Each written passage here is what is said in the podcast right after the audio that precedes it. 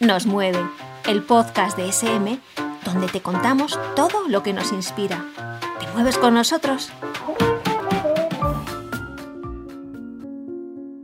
Se dirigió hacia su habitación y dejó la mochila sobre la cama. Luego se acercó a la mesa del escritorio y sacó de un bolsillo del pantalón el teléfono móvil y del otro un sobre muy arrugado, como si hubiera sido estrujado con premeditación. Colocó ambas cosas sobre el tablero, al lado del ordenador. Su vista no pudo apartarse de ellas durante unos segundos. Se mordió los labios hasta hacerse daño y contuvo una rabia que le salía de lo más profundo de su ser. Finalmente consiguió apartar la mirada de la mesa y respiró varias veces en profundidad, tratando de recobrar la calma, que era el estado donde mejor se desenvolvía. Sabía que lo más importante era ser fuerte, muy fuerte, más fuerte que los demás, más fuerte que todos juntos. Solo así podría resistir, y ser fuerte pasaba necesariamente por no perder nunca la calma. Escoria, Alfredo Gómez Cerda.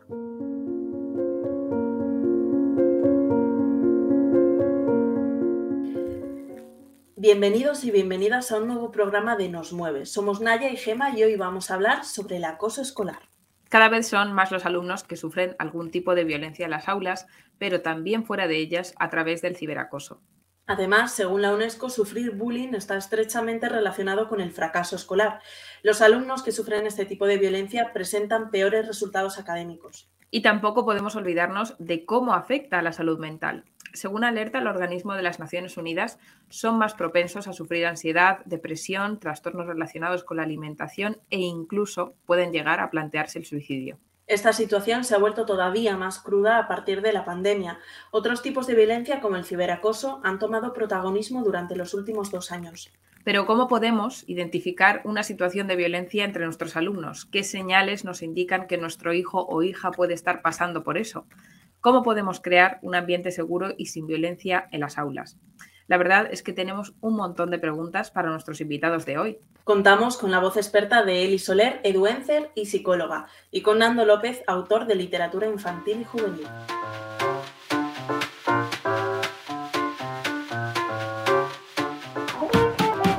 Eli Soler es psicóloga y divulgadora de educación sexual y habilidades sociales en la adolescencia. Podéis encontrarla en Instagram como arroba elisolerweb donde comparte consejos y recursos sobre el tema con un toque de humor. A Eli le mueve compartir información para guiar, ayudar y acompañar, pero sobre todo para fomentar la comunicación y el bienestar físico y mental. Así que te damos la bienvenida, Eli. Muchas gracias por invitarme. Gracias a ti, Eli. La primera pregunta que te queríamos hacer antes de comenzar a hablar sobre el acoso escolar era, pues sobre todo para definirlo. Muchas veces resulta complicado establecer un límite antes de llegar a hechos evidentes como son la violencia física o la violencia verbal. ¿Cómo definirías tú el acoso escolar? ¿Qué tipos de abuso, acoso o violencia existen en las aulas y cómo podemos prevenirlo? Ah, el acoso escolar al final es un fenómeno grupal, es decir, no es una pelea entre un chico, dos chicos o dos chicas, sino que es un fenómeno grupal donde siempre hay más personas implicadas. Ah, suele haber un agresor o un grupo de agresores que van en contra de la víctima, pero también hay los testigos que ven, animan o que no hacen nada que también están implicados. Entonces, es importante saber de que a nivel sistémico es un fenómeno grupal que implica a varias personas del grupo clase normalmente. No es una pelea entre dos iguales, nunca. Y los tipos de acoso que hay, sí que es verdad que yo me encuentro que cuando hay violencia física, ¿no? que sería el, el bullying físico, por decirlo de algún modo, este se identifica muy fácilmente ¿no? como violencia, pero hay otras formas como cuando es psicológico o verbal, ¿no? cuando son insultos, son poner motes despectivos, es decir, estar atacando a esa persona a modo verbal para hacerla sentir mal, estos pasan más desapercibidos. Pero es que además también hay el relacional, que sería dejar de lado a, un compañero o compañera, ¿no? Por ejemplo, hacemos un trabajo en grupo y a ese compañero siempre se lo excluye, adrede. Y ese también es muy difícil de identificar, ¿no? Aquí sí que el papel de los profesores es fundamental para detectar y buscar dinámicas para romper con eso. Y ahora, en la era digital, yo lo que en consulta cada vez estoy observando más es el bullying o acoso escolar digital. Es decir, que el escenario cambia, ya no es en los centros escolares de secundaria, sino que es dentro de, las redes sociales. ¿Cómo? Pues creando cuentas falsas, insultando, haciendo memes, etc., etc., etc. Con lo que ese alumno, además de tener la situación en el centro escolar, se lo lleva a casa. Son 24 horas de esa situación. Y es grave. Y además, como queda como fuera del centro escolar, es como un poco ciudad sin ley, ¿no? ¿Quién actúa allí? Las familias no están, el profesorado tampoco, ¿no? Queda como de mal identificar y de mal actuar a nivel legal también, sobre todo cuando son menores de edad. ¿Y cómo crees que podemos prevenir este acoso en las aulas? La base para prevenir es educando. Yo creo mucho en el poder de, la pedagogía, ¿no? de la educación, y es educando desde que son muy, muy pequeños. Es decir, muchas veces cuando se detecta algo se intenta hacer pedagogía y, claro que está bien, pero la prevención es tratar el tema antes. Y antes me refiero ya desde infantil. Las habilidades sociales no se trabajan, las habilidades emocionales no se trabajan o se trabajan muy poco. Yo creo que debería ser una asignatura global a todos los ciclos, de infantil, primaria y secundaria.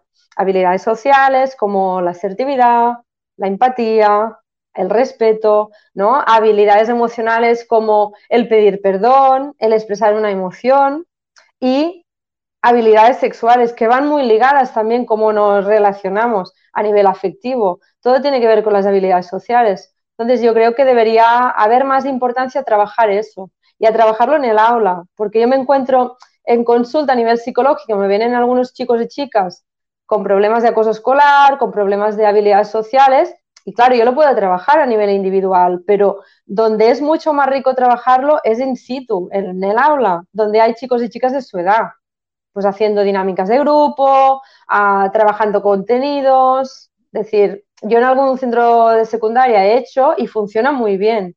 Cuando tú allí trabajas a través de una dinámica que es muy vivencial, ¿no? Y que se pueden expresar, trabajas, por ejemplo, la asertividad, ¿no? Con distintos ejemplos.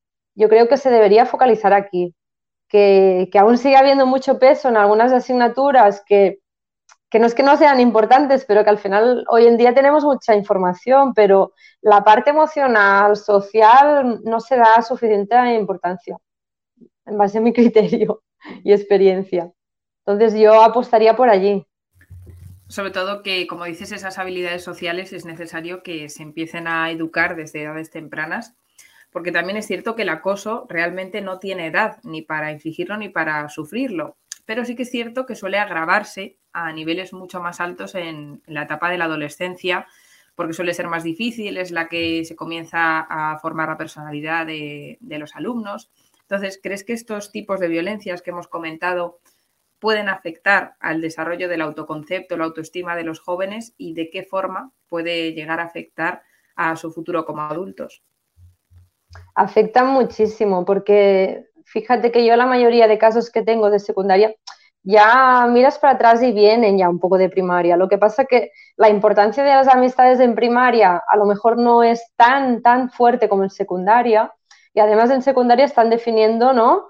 A lo que es su identidad, su personalidad, están reconfigurando su ser.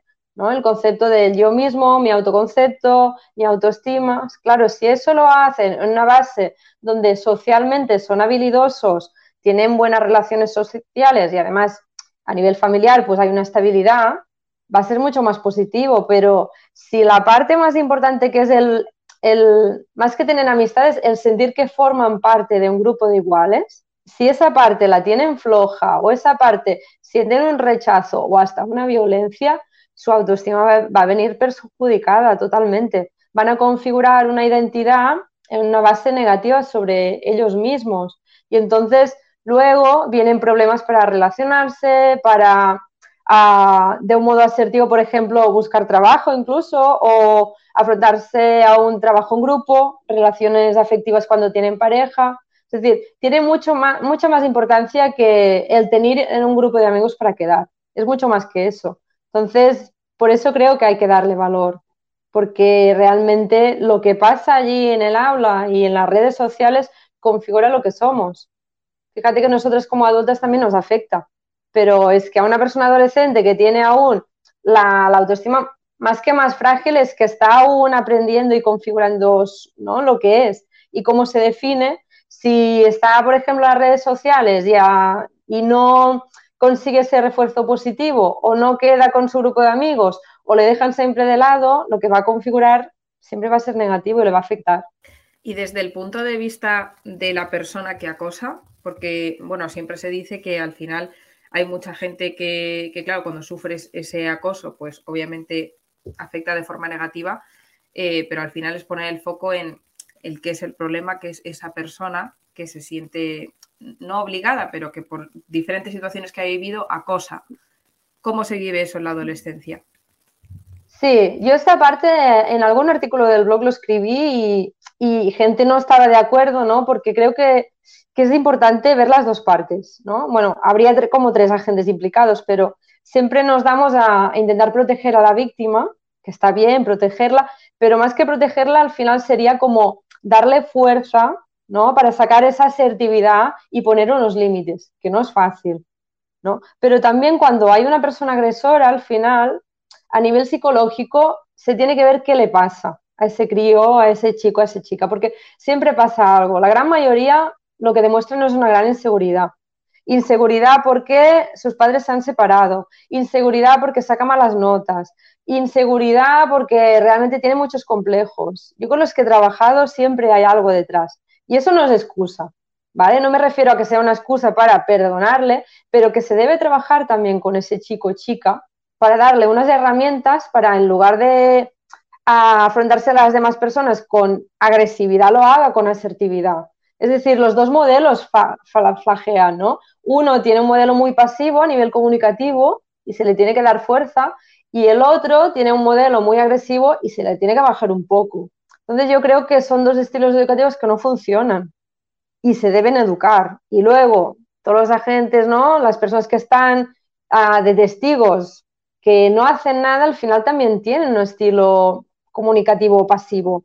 También se debe, ¿no? Yo en algunos talleres que hago siempre terminamos diciendo, somos una piña, aquí no se deja de lado nadie, nadie se siente mal, ¿no? Y les hago que ponen la mano y gritan, somos una piña.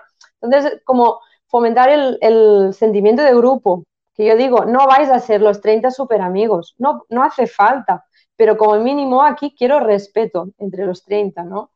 Y creo que, a veces se falla de que se protege mucho a la víctima, pero al agresor se le castiga. Y claro que debe haber una consecuencia, pero también un trabajo de ayuda, porque al final lo que está haciendo es, fallar a nivel comunicativo. Y cuando son adolescentes, ah, cuando no hay mucha gravedad, ah, se les debe permitir porque están aprendiendo. Pero claro, si en casa y en los centros educativos no, no les enseñamos, ¿cómo van a saber? Entonces yo creo que fallamos un poco el sistema aquí, de que estos chicos y chicas, pues por lo que sea, tienen seguridad, se relacionan como pueden o como saben y, tampoco estamos educando y dando herramientas para que lo hagan mejor. Bueno, en situaciones de bullying, eh, como has dicho antes, hay como eh, tres perfiles, ¿no? El, acosador, el que es acosado y aquellos que eh, se muestran pasivos ante la situación. Y muchas veces incluso vemos que lo hacen porque no saben tampoco a quién acudir o cómo pedir ayuda o cómo reaccionar. ¿Qué podemos hacer para que los compañeros también tomen parte frente a, a este tipo de situaciones? Sí, yo lo que veo que el miedo al final es el que si me chivo, me lo van a hacer a mí. ¿no? Es el miedo de yo no tomo partido porque si no, podría ser yo. Que eso es verdad, yo siempre les digo, es que hoy te pasa a ti y el día de mañana le pasa al otro, ¿no? Pero yo siempre les digo, si, si da ir tú sola da mucho apuro, ir en grupo.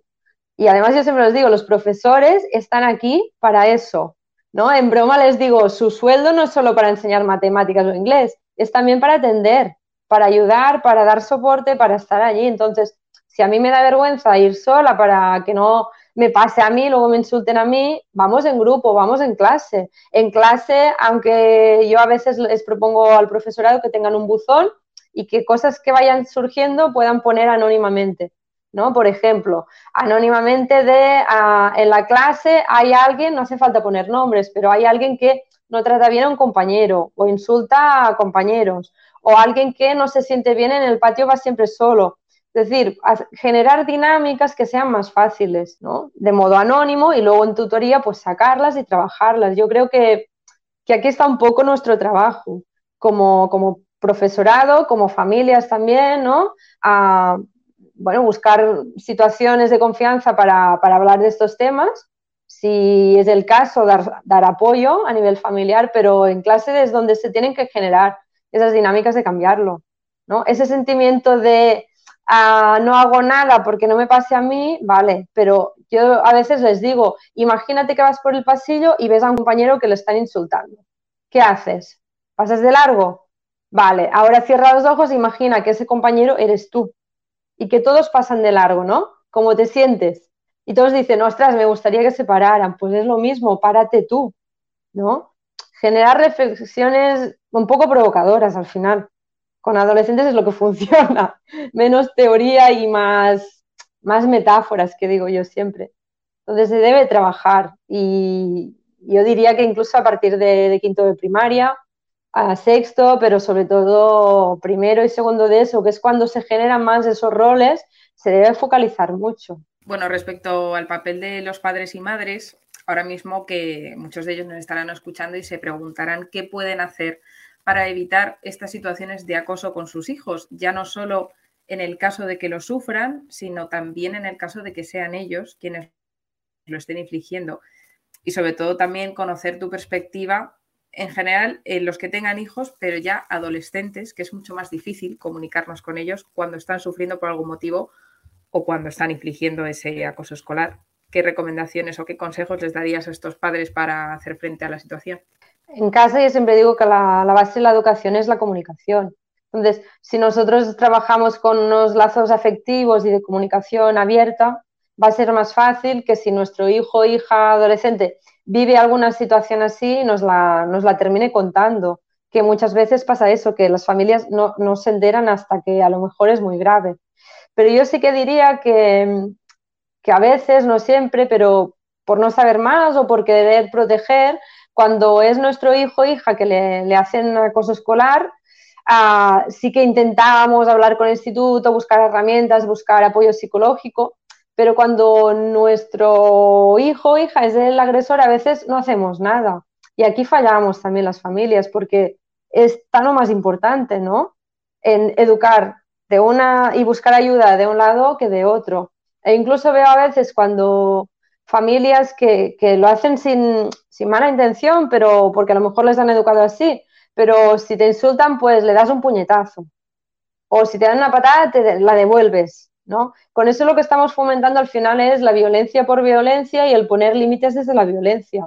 Entonces, no ayudan esos mensajes, ¿no? Yo puedo entender como, como padre o madre que, que tú sufres si tu hijo lo pasa mal y lo que quieres es que se defienda, ¿no? pero no es la solución. A veces lo que causa es un efecto rebote.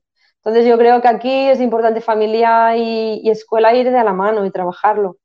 Obviamente en casa lo vas a poder trabajar dando un apoyo moral, ¿no? sosteniendo esas emociones y buscando ayuda psicológica si hace falta.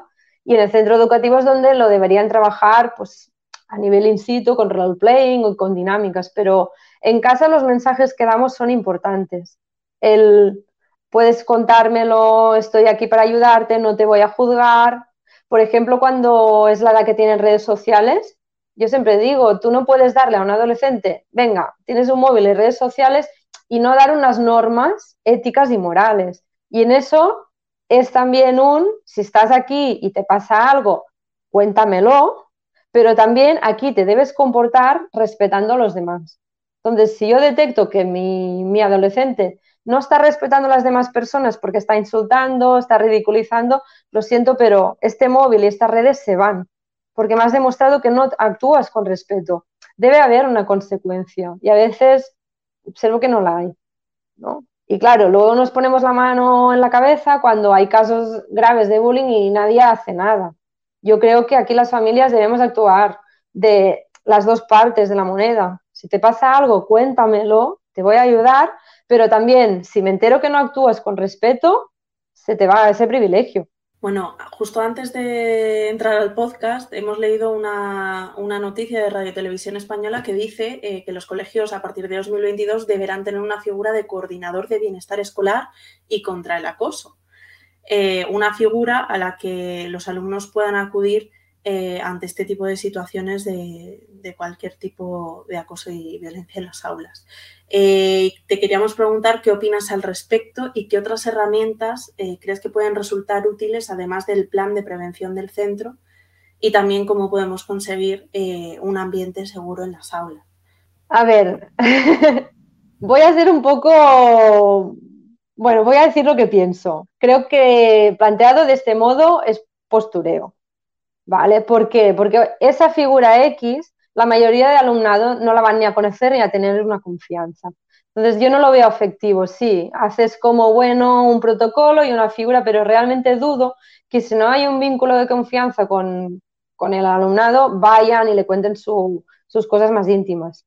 Entonces, no lo veo efectivo, yo lo haría diferente. Yo lo que haría es, todas las personas que son tutoras de, aulas, ah, les daría una formación específica. Es decir, tú no puedes tener ese cargo de tutoría si no tienes una formación específica en esa base emocional y social.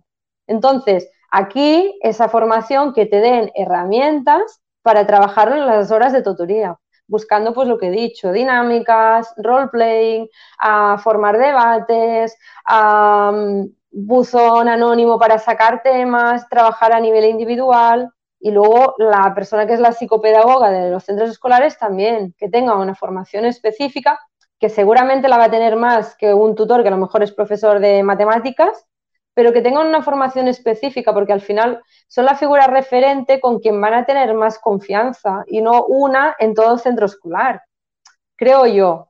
Porque claro, nos encontramos en secundaria que, mucho profesorado que accede al final no tiene ninguna base a nivel psicológico, pedagógico, sino que ha estudiado física, se mete a profesor y, y realmente no tiene una base, una base para manejar eso. Entonces, yo sí que haría un curso obligatorio específico para abordar estos temas. Y si no, puedes contratar personal externo como al menos aquí en mi comarca se está haciendo. Yo voy a muchos institutos a hacer talleres. Donde no llega el profesorado, pues se contrata a alguien formado en esa materia. Pero lo veo más efectivo que no cumplir con que haya un protocolo y una persona, pero no lo veo tan efectivo. ¿Y qué otras herramientas, eh, como decíamos, crees que pueden resultar útiles eh, dentro de eh, las aulas, para, tanto para profesores como para alumnos? Pues hay una aplicación que la tengo referenciada en el blog, que aquí hay algunos institutos que la están poniendo a prueba a ver cómo funciona, que se llama Birresol. Entonces, lo que es es que el instituto que la tiene activada, todo el alumnado la tiene, y puedes, puedes hacer varias cosas. Por ejemplo, si sufres algún tipo de violencia, puedes enviarlo y de modo anónimo te contesta algún, algún profesor, tutor o psicopedagoga. También lo puedes hacer con nombre. También hay como unos foros y además crea estadísticas y cuando es grave crea alarmas. Está un poco en pruebas, pero es para buscar algún modo digital, que es donde se manejan los jóvenes de hoy en día, y sobre todo que sea anónimo, que no se sientan como algo tan intrusivo. Pero es que además también puedes denunciar si algún compañero o compañera, es decir, también como testigo, puedes decir, pues he observado eso y eso, y no estás dando tu nombre. Por tanto, pero no puede entrar, porque hay como un código, no puede entrar a gente de fuera y lanzar cosas que no son verdad. Entonces, es un modo de que se creen como unas alarmas para estar alertada frente a casos. Por ejemplo, en primero de A ya van dos personas que dicen que a un alumno lo están insultando, ¿no? Ya van tres personas que se han quejado de tal alumno. Entonces yo como, como tutora pues actuaría, cogería para hablar a uno, a otro, yo qué sé, haría una sesión en clase para ver qué está pasando. Es un modo de buscar dónde se manejan, ¿no? Pues cómo hacerlo del mejor modo posible. Que creo que debemos activarnos aquí, ¿eh? crear reels educativos, que es donde ahora parece que están todos los adolescentes, y buscar nuevas formas de, educarlos. Nos debemos renovar. Totalmente de acuerdo. Y respecto a conseguir un ambiente seguro en las aulas, antes hablabas de, la afectividad, ¿no? de, una persona eh, que pueda ser de confianza para los alumnos. Eh, ¿cómo, ¿Cómo podemos conseguir como profesores ese ambiente seguro? Ese ambiente, sobre todo trabajando el que poco a poco, ¿no? Pero se cree como una cohesión de grupo. Cuando se crea una cohesión de grupo y tú lo vas trabajando, es bonito ver la, evolución de que se tienen más en cuenta, se respetan más y se aceptan más en su diversidad. Que eso hace mucha falta trabajarlo, ¿no? Y, y lo que decía antes, no, no vais a ser todos amigos y vais a quedar fuera, pero al menos sois como una pequeña familia, yo siempre digo, es como una pequeña sociedad, una clase. Entonces, que dentro de esta pequeña familia seáis capaces de hacer la cena de Navidad con respeto. Entonces, trabajar sobre todo eso, la cohesión, desde la diferencia, desde el destacar las cosas buenas que tiene cada alumno, cada alumna de ese grupo, ¿no? El hacer sobre todo grupos cooperativos o mesas cooperativas mezclándolos de forma alternativa que no se mezclarían ellos, ¿no? Para que vean, por ejemplo, que yo qué sé, en inglés, pues a lo mejor a mí no se me da bien y al otro se le da bien y a lo mejor yo no me habría juntado con él para trabajar, pero hacemos un buen equipo. Es decir, ir buscando maneras de que a través de la diversidad se enriquezcan como personas. Con eso creo que el profesorado debe poner unos límites muy, muy, muy fuertes, porque a veces se te escapan, pero ves comentarios, ¿no? Yo que a veces, por ejemplo, doy charlas de, educación sexual veo, ¿no? Que a lo mejor hay algún alumno o alumna que se declara homosexual o, se intuye y entonces van haciendo comentarios. Yo soy muy divertida en los talleres, pero en esas cosas pongo un límite muy claro. Soy muy tajante, porque hay cosas que no se deben tolerar, entonces no son bromas. Yo cuando veo algo aviso y a la próxima te vas. Yo he llegado a echar a algún alumno porque decía comentarios, pues despectivos, ¿no? Entonces hay cosas que hay un límite muy grande que no se deben tolerar. Si lo normalizamos, al final lo que fomentamos es que, siga pasando y esa violencia que decía que, que la física, un puñetazo se ve, pero toda la parte verbal, la parte relacional no se ve porque la tenemos normalizada. Pues sí, Eli, totalmente de acuerdo. Tenemos que trabajar más porque nuestros alumnos y, alumnas eh, aprendan a convivir, ¿no? Porque como decías, una clase es una pequeña sociedad y tiene que, aprender a convivir con ellos mismos. Muchas gracias, Eli, por compartir con nosotras todos tus consejos. Esperamos que a todos los que nos estén escuchando les haya servido de ayuda para afrontar este tipo de situaciones y que cada vez con ayuda de la educación emocional y la responsabilidad afectiva, pues haya menos casos. Muchísimas gracias y, a seguir educando, que es la clave del cambio.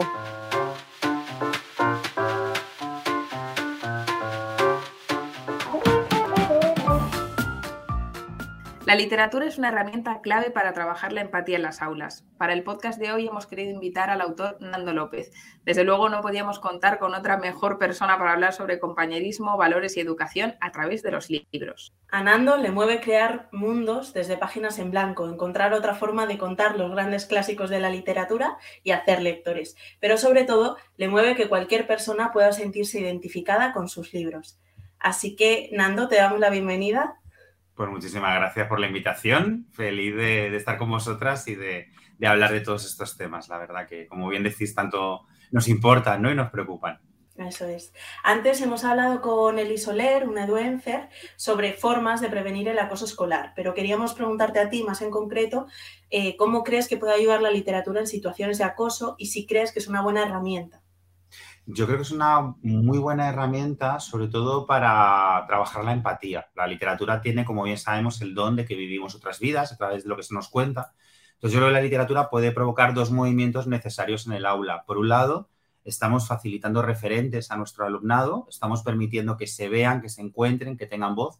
Eh, no olvidemos que el acoso muchas veces es sufrido sobre todo por aquellas personas que pertenecen a algún tipo de minoría, ya sea por su orientación sexual, su identidad de género, eh, sus capacidades, su aspecto físico. Hay un montón de situaciones que nos llevan a ese acoso, por desgracia, y que siempre tienen que ver con el no formar parte de la normatividad, no, no formar parte del canon, en el, en el terreno que sea. En ese sentido, una literatura lo suficientemente diversa, amplia y con una mirada inclusiva en la que no hablo de una literatura como moralina, hablo de una literatura que refleje la diversidad, que es algo diferente, ¿no?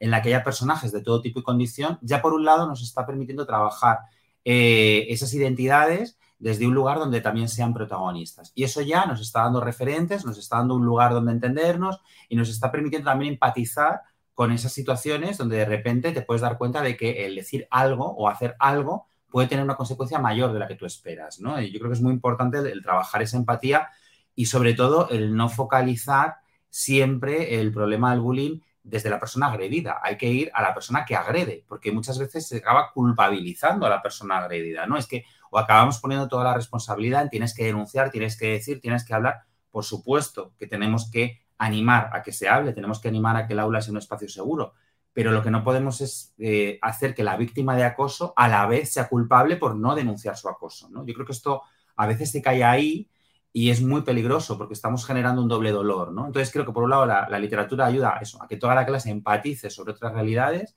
a dialogar. Yo creo mucho en las tertulias dialógicas, la literatura, el compartir una lectura, más allá de las lecturas obligatorias, yo siempre digo que no creo en las lecturas obligatorias, pues sí compartidas. Es decir, no una lectura obligatoria de os voy a aterrorizar porque os voy a hacer un examen durísimo cuando acabemos el capítulo 7, sino una lectura de vamos a compartir un viaje, un título, porque vamos a ir hablando alrededor de ese título, vamos a ir comentando, vamos a ir elaborando un discurso y eso es lo que realmente es una herramienta contra el acoso, ¿no? Ese, viaje, Y, luego, por otro lado, lo que decía ese doble sentido, por un lado, generar referentes, pero por otro lado, el generar preguntas en aquellas personas que pueden estar en el lado agresor. Es decir, que de repente sean conscientes de la gravedad de los actos, ¿no? Y la literatura en eso tiene un poder enorme como espejo, ¿no? Ya lo decía Stendhal, ¿no? La novela es un espejo que se pasa a lo largo de un camino. Bueno, pues ese espejo me da igual que sea fantasía, ficción, humor, drama, realismo.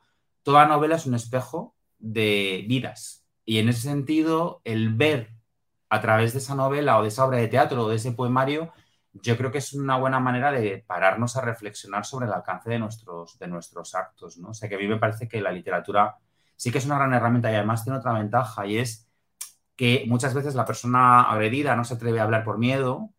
Eh, no es lo mismo hablar desde el yo y singularizarme que poder reflejarme en personajes, en historias y a lo mejor elevar la voz a partir de un texto.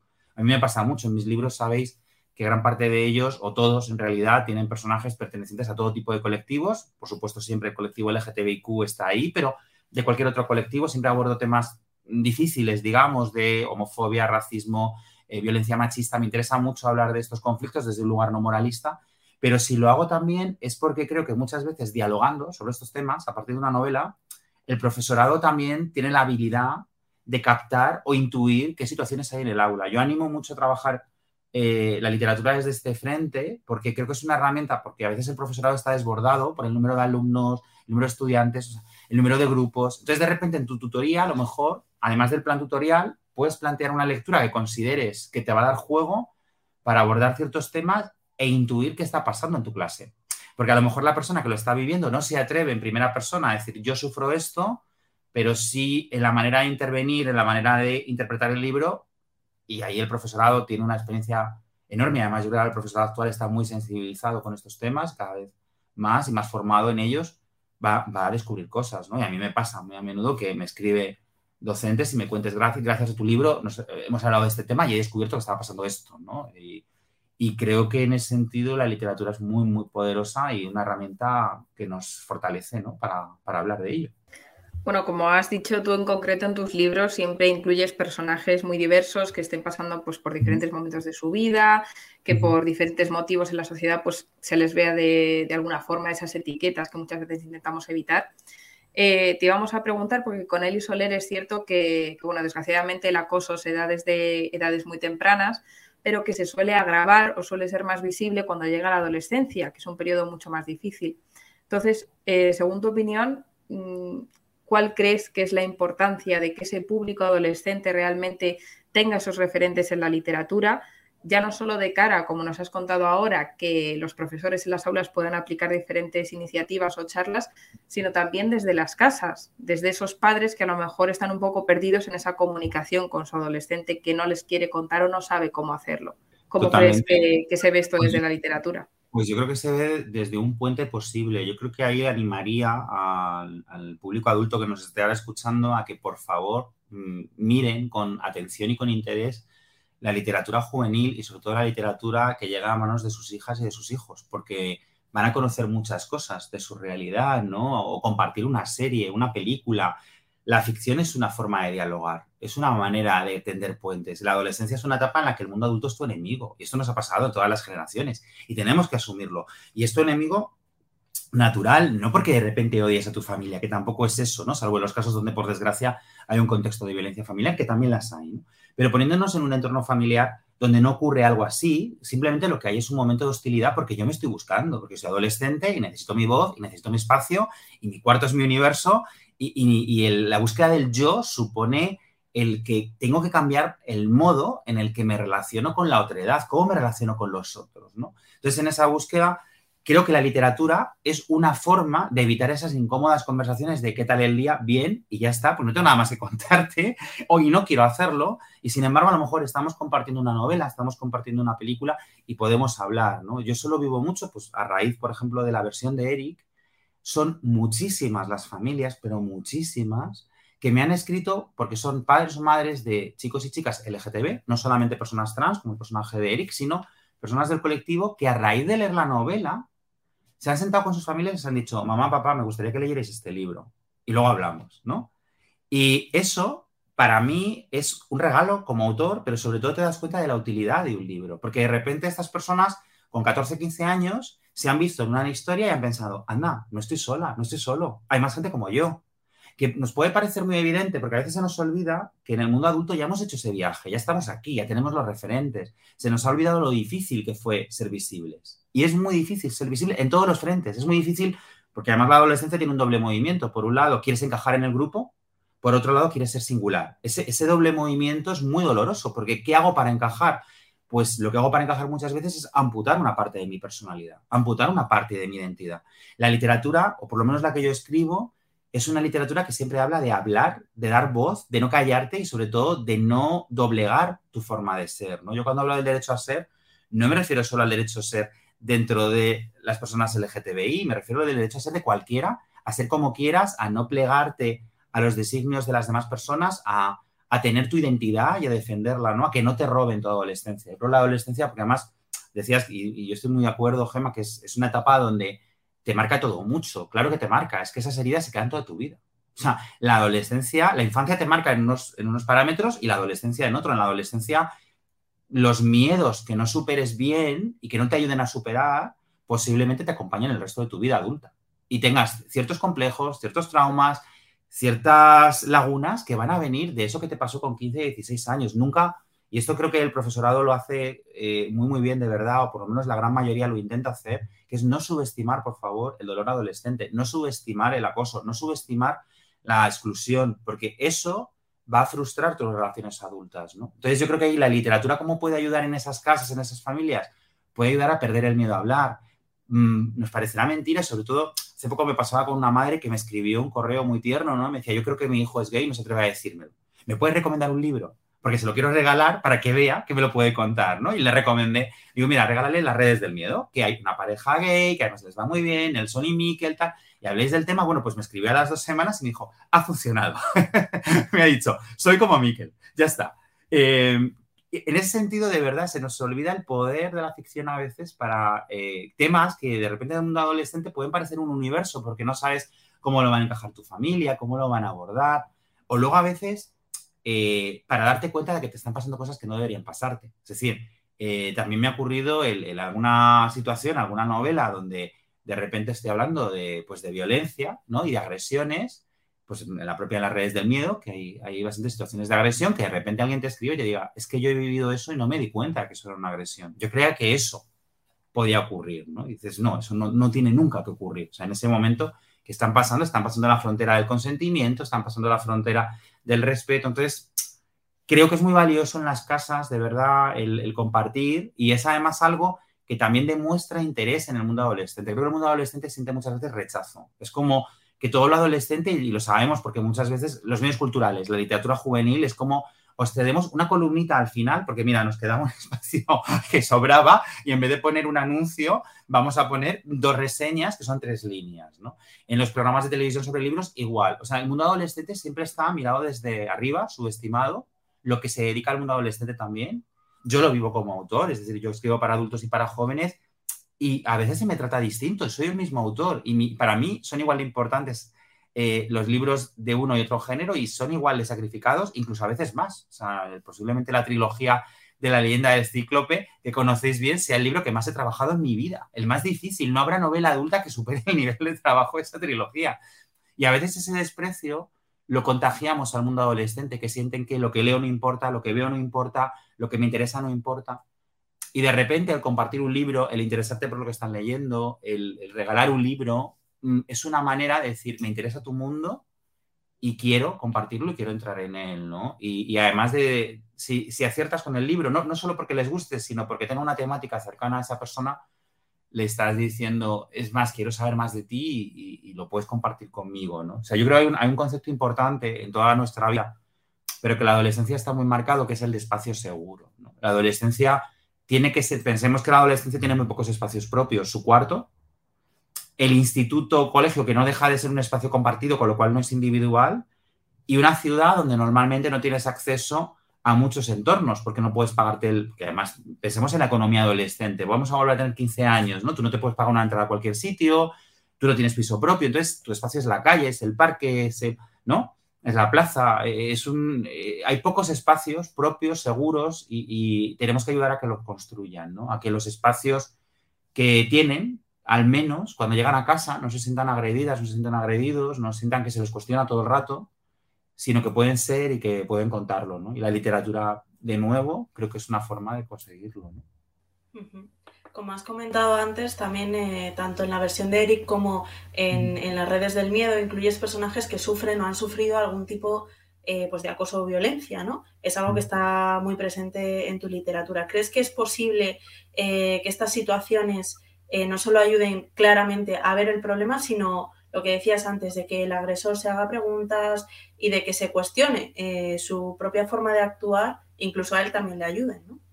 Pues creo que sí, y creo que más de lo que creemos. Yo, claro, lo vivo mucho en los coloquios que hago en, centros escolares y salen preguntas muy interesantes, ¿no? Porque, por ejemplo, en, las dos novelas que has mencionado, en las redes del miedo y en la versión de Eric, uno de los temas que se plantean es mm, si hay alguien que alguna vez no haya agredido a otra persona. Es decir, que hablamos del acoso y cuando hablamos del acoso caemos muchas veces en simplificar, ¿no? El acoso como alguien malo, malísimo o mala, malísima que acosa a otro alguien y vemos un empujón enorme y una, un insulto y, un, y lo vemos todo contado como si fuera una película americana de sobremesa y no vemos que el acoso, por desgracia, es mucho más sutil, es continuado, hoy en día además es eh, muchas veces anónimo porque viene a través de las redes y de alguna manera es algo muy doloroso porque además el acoso ahora no ocurre solo en el aula, sino que ocurre también en tu propia casa, en tu habitación, lo que decía el espacio seguro, que deja de serlo porque ahora tienes un móvil donde a lo mejor te está entrando toda esa violencia, ¿no? Con lo cual, eh, de repente, algo que me pasa en esos encuentros es que a través de estos libros se dan cuenta de que la violencia a lo mejor sí la han ejercido desde otros lugares, ¿no? Y, es algo muy interesante y surge muchas veces y surge además, tengo que decir, o he tenido la suerte que surja desde un lugar bonito, de es que me he dado cuenta que haciendo esto pasa esto otro, ¿no? Que de repente, por ejemplo, en las redes del miedo se habla mucho de la repercusión, no solo de escribir un comentario en Instagram determinado, sino a lo mejor de dar o no dar like. Que de repente alguien eh, de tu clase ponga algo importante para esa persona y tú decidas no hacer el vacío. Nos puede parecer algo frívolo, algo tonto, pero una sociedad marcada por las redes no lo es. Y hacer el vacío de manera continuada también puede ser una forma de violencia. También existe la violencia por omisión. Es decir, hay muchas maneras de mostrar desprecio y el desprecio duele. Entonces, eh, de repente, con esta novela, por ejemplo, se plantea mucho ese tema de hasta qué punto lo que hacemos en redes influye en las demás personas. Además, es un libro que habla de las dos cosas, la parte bonita de las redes, conocer gente, pues poder grabar momentos como este, eh, poder conectarnos durante una pandemia mundial, de repente, y no estar solas en casa, pero también hablo de lo contrario, ¿no? De qué ocurre cuando las usas sin conciencia y sin pensar que al otro lado no hay un perfil, o sea, no, hay un icono, hay una persona con una vida. Y muchas veces nos relacionamos como si no hubiera otra persona, como si esa persona no tuviera cargas, mm, pensamientos, sueños, deseos y frustraciones, ¿no? Y las tiene. Entonces, esto sí me ha pasado. Y me ha pasado a raíz del libro, a raíz de la lectura. Eh, que no, no, no, soy tan ingenuo de pensar, ah, he leído la novela y ha cambiado el mundo y ya a partir de ahí no hay violencia. No, pero sí ha surgido un debate. Y estoy seguro que ese debate deja un pozo. Yo ahí creo mucho en la labor mediadora docente. Es decir, el libro por sí solo tiene unas posibilidades X que se triplican o quintuplican en manos de una o de un docente con compromiso en el aula. En el momento que tú eres consciente de que ese libro puede ser un altavoz, puedes hacer magia. Pero te lo tienes que creer, te, tiene que gustar. Eh, siempre recomiendo, por favor, que busquen títulos que realmente les gusten. Si son míos, maravilloso, pero eh, en cualquier caso, que sean títulos que les emocionen porque eso se contagia. Y a partir de ahí puedes plantear todo esto, ¿no? Por ejemplo, con el, con la, en el caso de la versión de Eric, algo muy interesante que surge en los debates, porque claro, en Eric, una de las cosas que se plantean entre Eric y Tania es, ¿se puede perdonar a la gente que te ha herido? ¿Se puede perdonar al acosador?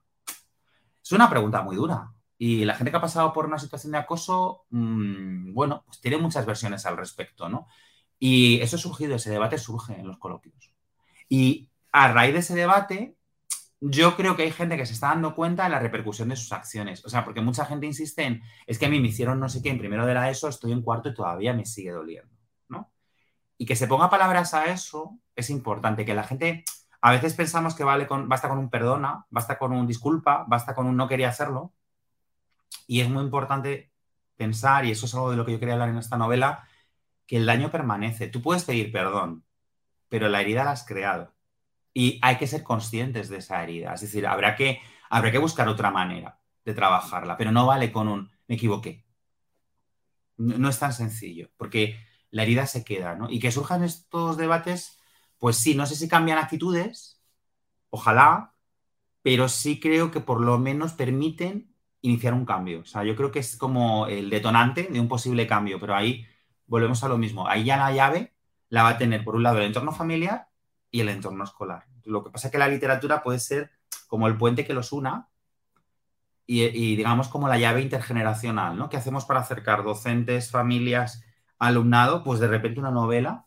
Yo, por ejemplo, algo que me pasa en varios centros escolares y que recomiendo hacer mucho son tertulias con la comunidad educativa al completo. O sea, que se hacen a lo mejor por la tarde o algún día que es posible, se invita a padres, madres, docentes, alumnado y salen cosas muy interesantes. ¿eh? Eh, viví una así con en las redes del miedo, porque era un centro donde estaban notando un auge del neofascismo en el entorno, que es una de las cosas que se denuncia en la novela. Me llamaron desde orientación, dijeron, creemos que esta novela la necesitamos leer con, bachillerato porque estamos viendo que, se están radicalizando ciertas posturas y nos da miedo porque estamos viendo situaciones de violencia en el barrio.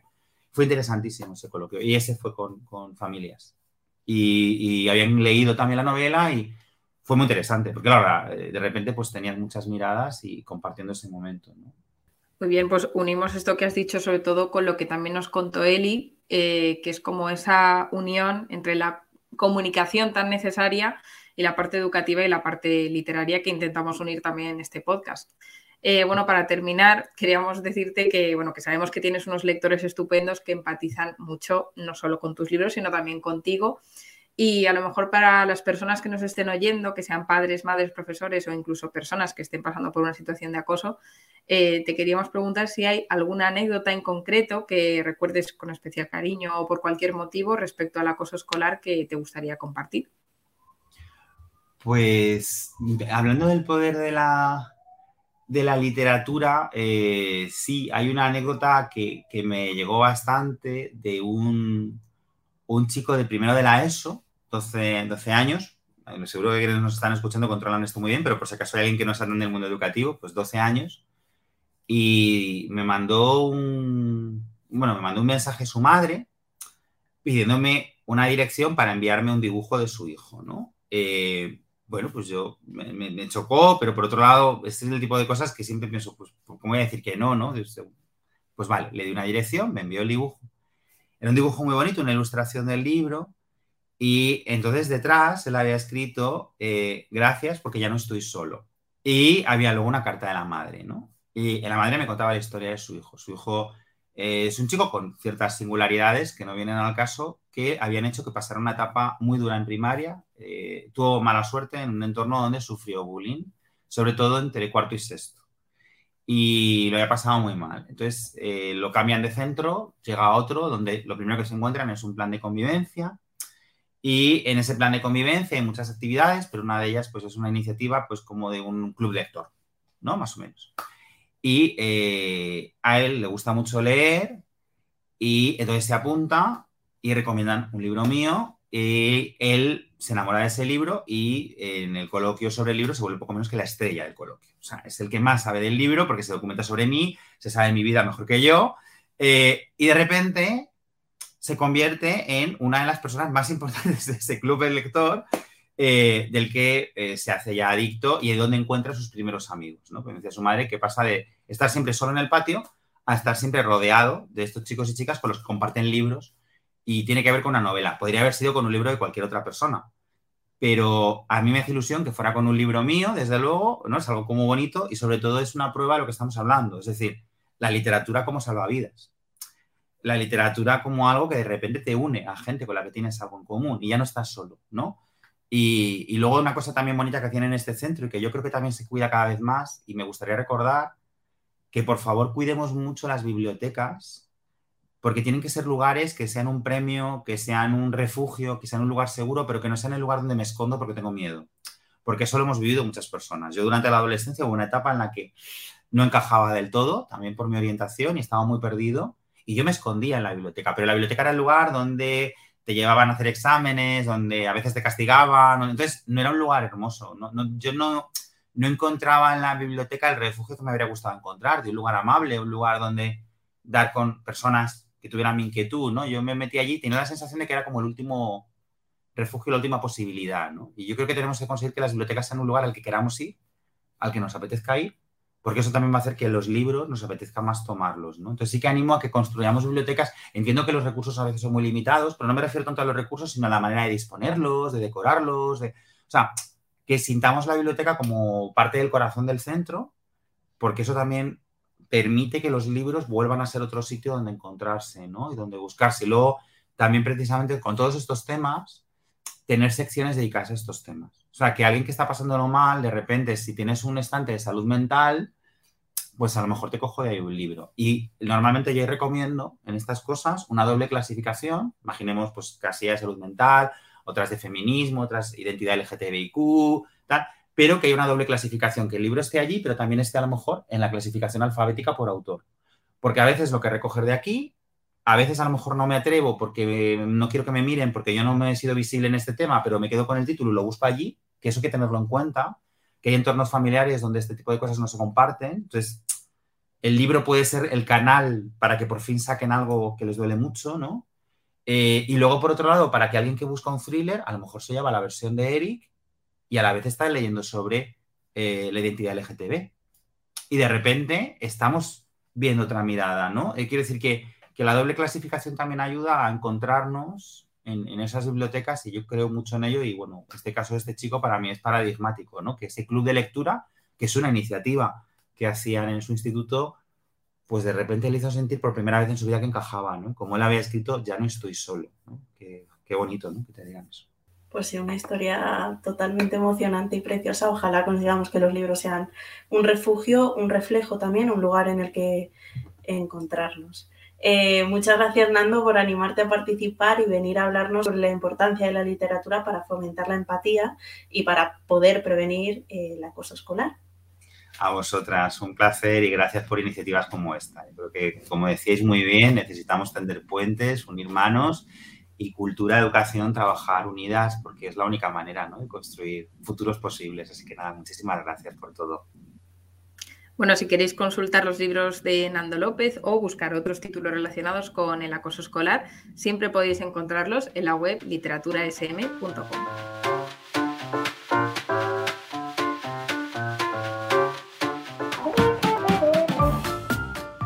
Después de todo lo que él y Nando nos han contado, solo nos queda despedirnos. Esperamos que este episodio os haya resultado entretenido, que hayáis aprendido mucho y que, por supuesto, nos contéis vuestras experiencias y opiniones. Si este tema te ha interesado, no te pierdas nuestras redes sociales. Búscanos en Twitter como arroba sm barra baja espana y en Instagram como arroba sm espana, sin ñ. Dinos qué te ha parecido este programa. Danos ideas para próximos podcasts. O cuéntanos cuál es tu libro favorito. Ahora sabemos que la empatía en el aula también se aprende, se lee y se escucha, porque nos mueve seguir luchando contra el acoso escolar. Nos mueve, el podcast de SM donde te contamos todo lo que nos inspira. ¿Te mueves con nosotros?